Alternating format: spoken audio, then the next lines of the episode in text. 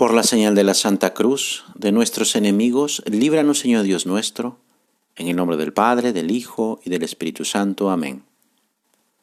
Señor mío y Dios mío, creo firmemente que estás aquí, que me ves, que me oyes. Te adoro con profunda reverencia. Te pido perdón de mis pecados y gracia para hacer con fruto este rato de oración. Madre mía Inmaculada, San José, mi Padre y Señor, Ángel de mi guarda, interceded por mí. María y José iban todos los años a Jerusalén en peregrinación, y cuando Jesús tuvo doce años subieron a la fiesta como era costumbre. Pasados aquellos días, al regresar, Jesús se quedó en Jerusalén sin que lo advirtiesen ellos Suponiendo que iba en la caravana, hicieron un día de camino y lo buscaron entre los parientes y conocidos, y al no encontrarlo, volvieron a Jerusalén en su busca. Y al cabo de tres días lo encontraron en el templo sentado en medio de los doctores, escuchándoles y preguntándoles. Cuantos lo oían quedaron admirados de su sabiduría y de sus respuestas.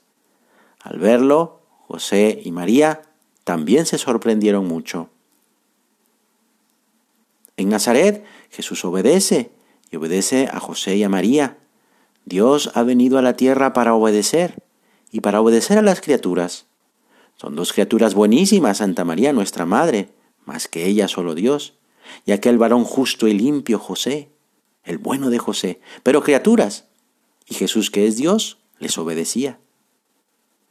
Este ejemplo nos anima a amar más a Dios, a amar su voluntad, y tener deseos de responder a las llamadas que nos dirige a través de las obligaciones de nuestra vida cotidiana, en los deberes de Estado, en la profesión, en el estudio, en el trabajo, en la familia, en el trato social, entre los amigos, siempre con afán de realizar lo que es bueno y lo que es justo. Al dejar partir a su madre y a José hacia Galilea sin avisarles de su intención de permanecer en Jerusalén, Jesús los hace participar en el misterio del sufrimiento que lleva a la alegría, anticipando lo que realizaría más tarde con los discípulos. Morirá el Viernes Santo y el domingo resucitará. De regreso a Jerusalén buscan por toda la ciudad, preguntan en las tiendas a otros peregrinos, describirían a su hijo, pero nadie es capaz de informarles. Cuando José ve a un adolescente, parecido a Jesús, echa a correr para sufrir enseguida una nueva decepción. Prosigue en su búsqueda, él con rostro contraído, ella curvada por el dolor, enseñando a las generaciones futuras, a ti y a mí, cómo hay que comportarse cuando se tiene la desgracia de perder a Jesús. Jesús, que nunca más te pierda. Y entonces la desgracia y el dolor nos unen, como nos unió el pecado y salen de todo nuestro ser gemidos de profunda contrición, arrepentimiento, que la pluma no puede, no debe estampar. Por fin, al tercer día, lo encuentran en una sala del templo, rodeado por los doctores judíos que, según la costumbre en las fiestas de la Pascua, organizaban una especie de congresos de teología, donde estudiosos e intelectuales exponían y explicaban las escrituras. Así encontraron José y María a Jesús, sentado en medio de los doctores, escuchándoles, preguntándoles, y cuantos le oían quedaban admirados de su sabiduría y de sus respuestas. Ante tal espectáculo, María y José no pudieron ocultar su sorpresa, pero comprenden que deben decirle algo. ¿Cómo era posible que él, que hasta entonces había sido un, un buen hijo, se hubiera alejado de ellos y estuviera tan tranquilo?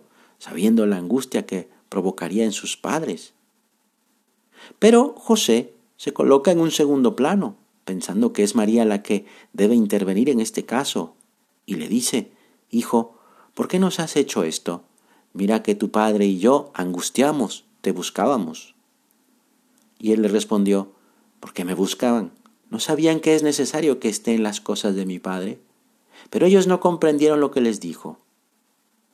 Y después Jesús bajó con ellos y se fue a Nazaret y les estaba sujeto.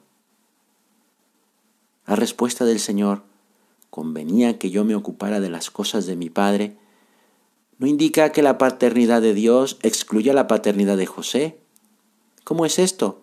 Pues precisamente la Biblia nos lo dice. Les estaba sujeto. María y José eran padres en el tiempo. Dios lo era desde la eternidad. Ellos eran padres del Hijo del Hombre. Dios Padre lo era de su verbo, de la sabiduría, de su poder, por quien hizo todas las cosas. María y José se dieron cuenta de que la respuesta de Jesús tenía un sentido muy profundo que no llegaban a entender. Lo fueron comprendiendo a medida que los acontecimientos de la vida de Cristo se iban desarrollando. Eso sí, la fe de ambos esposos les llevó a no preguntar más por entonces y a meditar, como en otras ocasiones, las obras y palabras de Jesús. María guardaba todas estas cosas en su corazón, dice la Sagrada Escritura. Y seguramente también San José, este hecho y todo lo que se refería a la vida de su hijo, los guardaría en su corazón. Al Santo Patriarca San José le pedimos hacer lo mismo. Hemos terminado nuestra preparación a la gran fiesta de San José con estos siete domingos. Seguramente nos han servido para conocer y sobre todo para tratar más al bueno de José maestro de oración, patrono de la iglesia, custodio de nuestro corazón, guía de nuestras familias.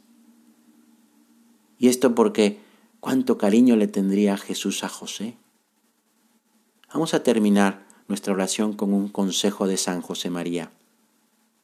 Pues vamos a tener nosotros una devoción grande a San José, una devoción tierna, delicada, fina, afectuosa, le llamamos Padre y Señor nuestro, pues vayamos a Él como hijos constantemente y por Él a María, platicando con los dos.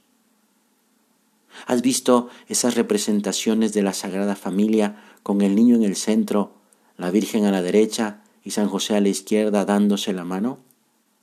Pues esta vez somos nosotros los que nos tomamos de la mano de María y de José y ellos nos llevarán hasta Jesús que así sea. Te doy gracias, Dios mío, por los buenos propósitos, afectos e inspiraciones que me has comunicado en esta meditación. Te pido ayuda para ponerlos por obra.